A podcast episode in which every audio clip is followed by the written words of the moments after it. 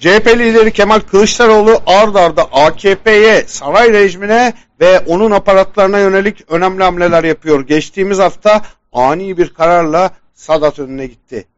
Bu önceden planlanmış bir baskın değildi. Partideki vekillerin bile son anda haberi oldu. Hat kesici jammer kullanıldı, makam araçlarına binilmedi ve Sadat'ın önüne kitlesel olarak gidildi. Bir kaos planına ve seçim dizaynına karşı çok sert ifadeler kullandı. Sadat'ı bir kez daha deşifre etmiş oldu.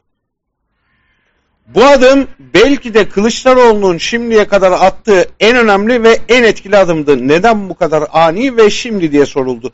Aslında bunun çok basit cevapları var. Parti sözcüleri de mesajı biz ana muhalefet partisiyiz. Bize her yerden bilgi, belge, istihbarat gelmesi doğal diyerek verdi. Anlaşılan ana muhalefet partisi lideri devletin saray tarafından ele geçirilemeyen müesses nizam kanadı tarafından çok ciddi bir şekilde uyarılmıştı. CHP liderinin en büyük özelliği elinde kesin belge ve bilgi olmadan asla konuşmaması. Bu özelliği herkes tarafından çok iyi bilinir. Ayrıca konunun CHP İstanbul İl Başkanı Canan Kaftancıoğlu'nun zamanlaması manidar şekilde onanan cezası ve verilen siyaset yasayla da ilişkisi var. Peki Kılıçdaroğlu'na yapılan uyarı neydi? Üç muhtemel eylem planı. Sabotaj, kitlesel katliam ve siyasi suikastlar. Sadat yöneticileri bu iddiaları yalanlıyor. Ancak yapının Türkiye'yi kirli bir şekilde dizayn çalışmaları ile cihadist faaliyetleri, kurucusu ve uzun bir dönem Cumhurbaşkanı baş danışmanlığı yapan Adnan Tanrıverdi tarafından da zaman zaman itiraf ediliyor.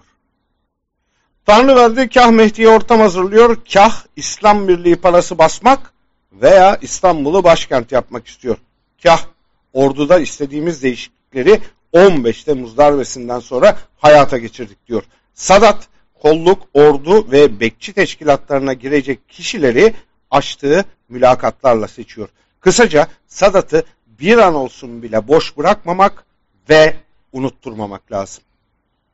Kılıçdaroğlu'nun bir başka kritik hamlesi de Sadat baskınının hemen ardından oldu. İstanbul Atatürk Havalimanı'nın yıkımına da çok sert tepki gösterdi. Sadece saraya değil aynı zamanda devlet destekli Arap sermayesine de gözdağı verdi. Arapça paylaşım yaptı. Bu noktada da e, Kılıçdaroğlu ard arda ve etkili hamleleri neden yapmaya başladı diye soruldu. Türkiye belki de tarihinin en önemli noktasında saray rejimi kadar onun karşısında konumlanan tüm güçler de bunun farkında. Erdoğan açısından da Türkiye açısından da geri dönülmez bir eşik. İki durum birbiriyle çelişkili ve açıkçası biri kalırsa diğeri yok olacak. Biri durursa diğeri yıkılacak. Herkes gibi artık Kılıçdaroğlu'da zaman kalmadığını biliyor. Son kozlar bunlar.